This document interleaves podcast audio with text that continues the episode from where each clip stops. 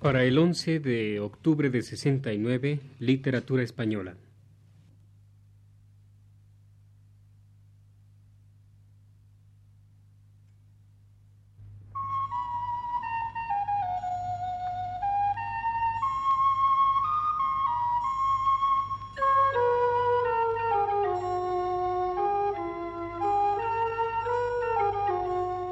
Señoras y señores, este es el programa Literatura Española, que prepara para Radio Universidad el profesor Luis Ríos.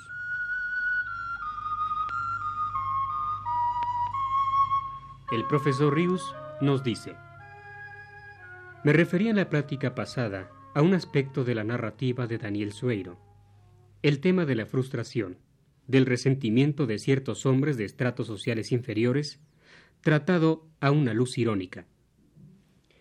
Dentro de este tipo de temas, y de estilo narrativo, terminaba diciendo la semana pasada, el relato mejor logrado hasta hoy por este escritor es Solo de Moto, una novela corta que por sí sola situaría a su autor entre los primeros novelistas españoles contemporáneos. De no darle ya esa consideración toda la importante serie de libros publicados desde La Rebusca y otras desgracias, en 1958 hasta Corte de Corteza y El arte de matar en 1969. Hoy he de referirme precisamente a esta novela de Daniel Sueiro. En Solo de Moto, el protagonista narra su viaje de fin de semana de Madrid a Torremolinos, la playa más famosa de la España enajenadamente turística de estos tiempos. Viaje frustrante, al cabo del cual solo alcanza a ver de lejos el mar de Málaga desde las proximidades de esa ciudad, pues ya para entonces cae el atardecer del domingo y él tiene que estar de regreso en Madrid para entrar a las ocho de la mañana de lunes en el taller donde trabaja como mecánico.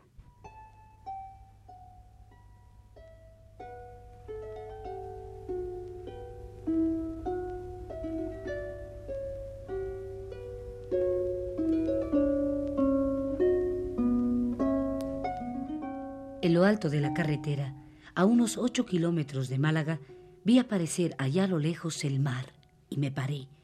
Estaba todo envuelto en una bruma blanca y opaca y se extendía a derecha e izquierda y también al frente como si no tuviera fin. No estuve allí más de un minuto, aunque todo aquello era muy bonito y me gustaba. Luego apreté los dientes y cogí a la poderosa, la levanté a pulso con mis manos y le di la vuelta. Maldita, maldita y mil veces maldita sea, dije. El asunto no puede ser más simple. Y ya aquí precisamente la grandeza artística de Sueiro.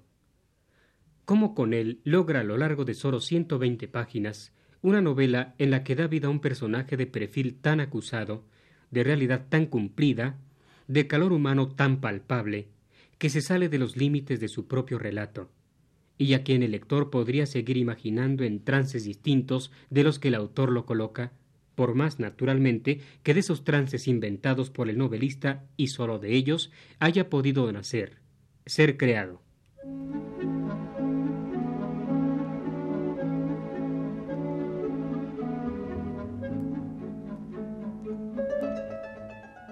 En efecto, de este protagonista, de Solo de Moto, al que por cierto no da nombre su autor, podrían contarse nuevas aventuras en novelas sucesivas, ya que está dotado de la suficiente riqueza interior como para ello.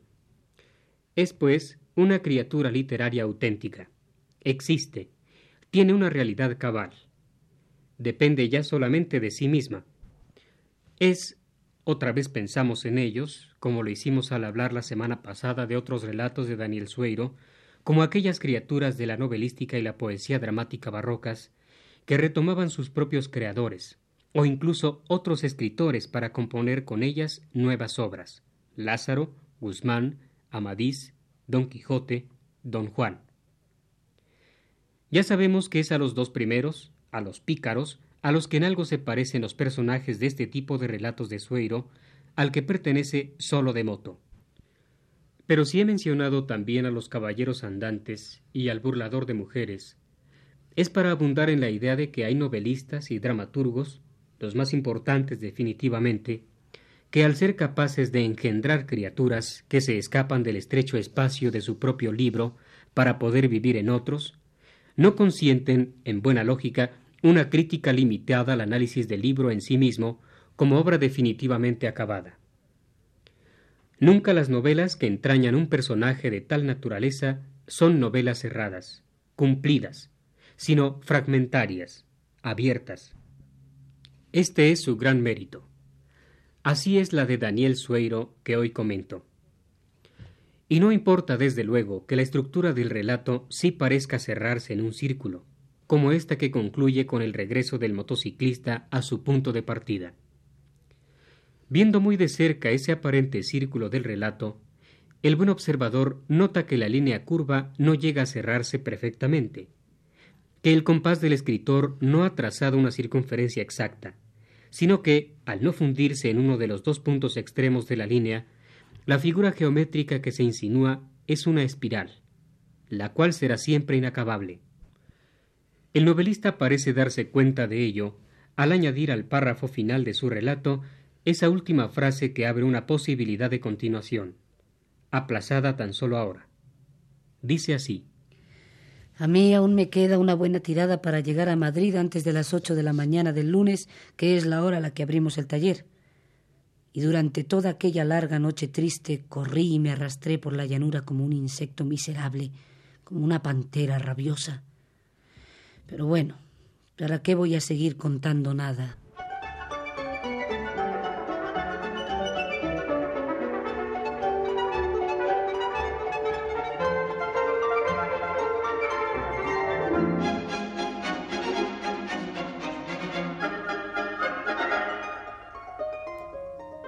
Diez breves capítulos tiene esta novela de Daniel Sueiro. El primero nos cuenta la decisión que el protagonista toma de irse con su moto a Torremolinos a conquistar suecas, a participar, dice textualmente, del ambientazo ese, de tanto mujerío como digo, y así de planes, así. El último capítulo nos cuenta el fracaso de lograr su propósito por la impotencia de su vehículo, tan desproporcionado para los cientos de kilómetros que debería haber recorrido en el escaso tiempo de asueto de que el mecánico dispone. En los ocho capítulos intermedios nos cuenta sucesos, accidentes, encuentros que le ocurren, llenos de ingenio y de intención crítica a la vida de la España actual, y sobre todo viene a contarnos de qué manera va viviendo él por dentro su propia aventura, entre mezquina y magnífica, entre conformista y rebelde. Cómo va imaginándola con un humor cambiante, que pasa del más desaforado entusiasmo por la existencia de esa vida frívola y deshonesta a la que aspira a participar, a la rabia más enconada por su ocasional conciencia de no ser él un individuo socialmente apto para que le sea dado gozarla. Escuchemos este fragmento de Solo de moto. Al entrar a un pueblo montado en su moto, solo con el traje de baño puesto, un guardia lo detiene creyendo que es un exhibicionista que otras veces ha atravesado ese pueblo, también en moto y completamente desnudo. La escena se desarrolla así.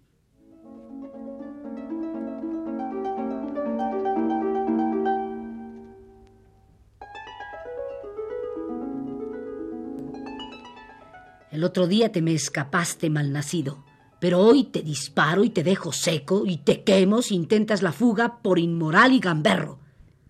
Todo esto lo dijo de repente, casi seguido, aunque tartamudeaba un rato el tío, no sé si por la emoción o el cabreo, y guiñaba un ojo por los nervios, amenazándome, y yo allí parado en puro taparrabos, viendo que el tío me prendía o me pegaba un tiro.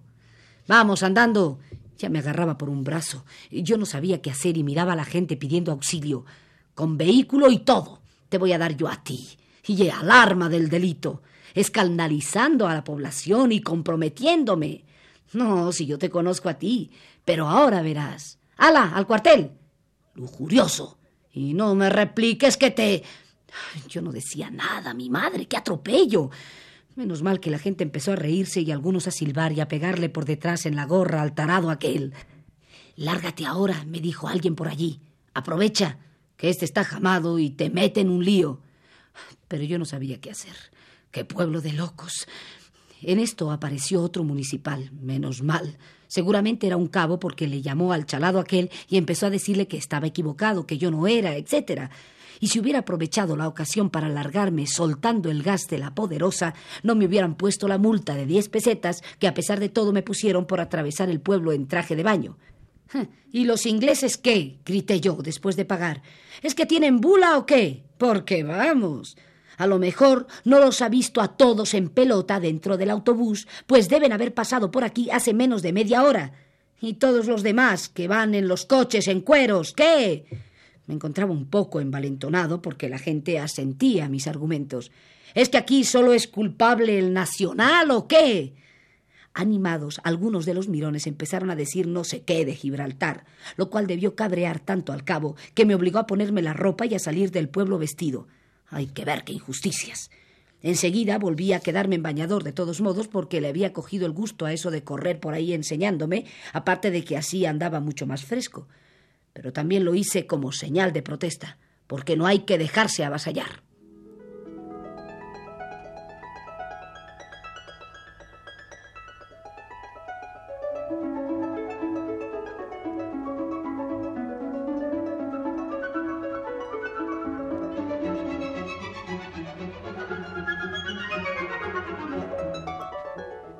Eficacia de la crítica social de Solo de Moto estriba precisamente en la no ejemplaridad del protagonista, que, como sin quererlo, se encarga de delatárnosla.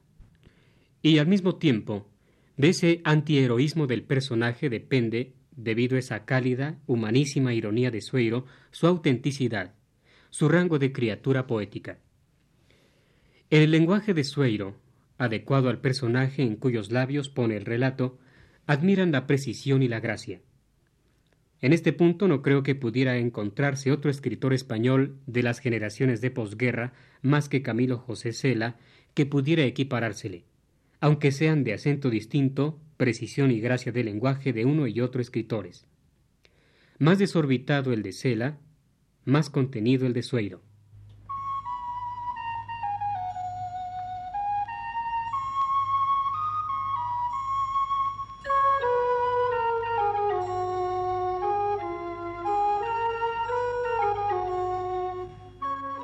Este fue el programa Literatura Española, que prepara para Radio Universidad el profesor Luis Ríos.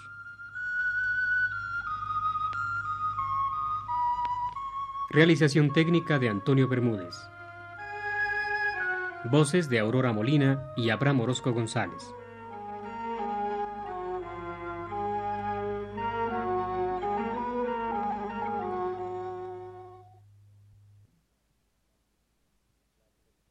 La exposición cinética y sobre todo la de carteles, pósters, que no es lo mismo, y uno se pone allí a ver y a pensar para qué todo lo demás caduco, qué significa actualmente cualquier cuadrito convencional, por evolucionado que parezca, entre nous, y en verdad, de verdad, todo va a desembocar en el diseño industrial y esas cosas, para lo cual también nosotros tenemos grandes planes.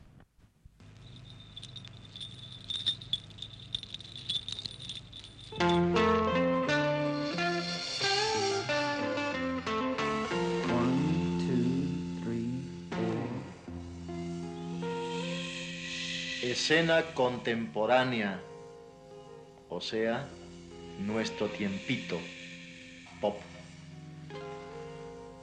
Un programa especial de Luis Guillermo Piazza. Dirección de Gerardo Donó.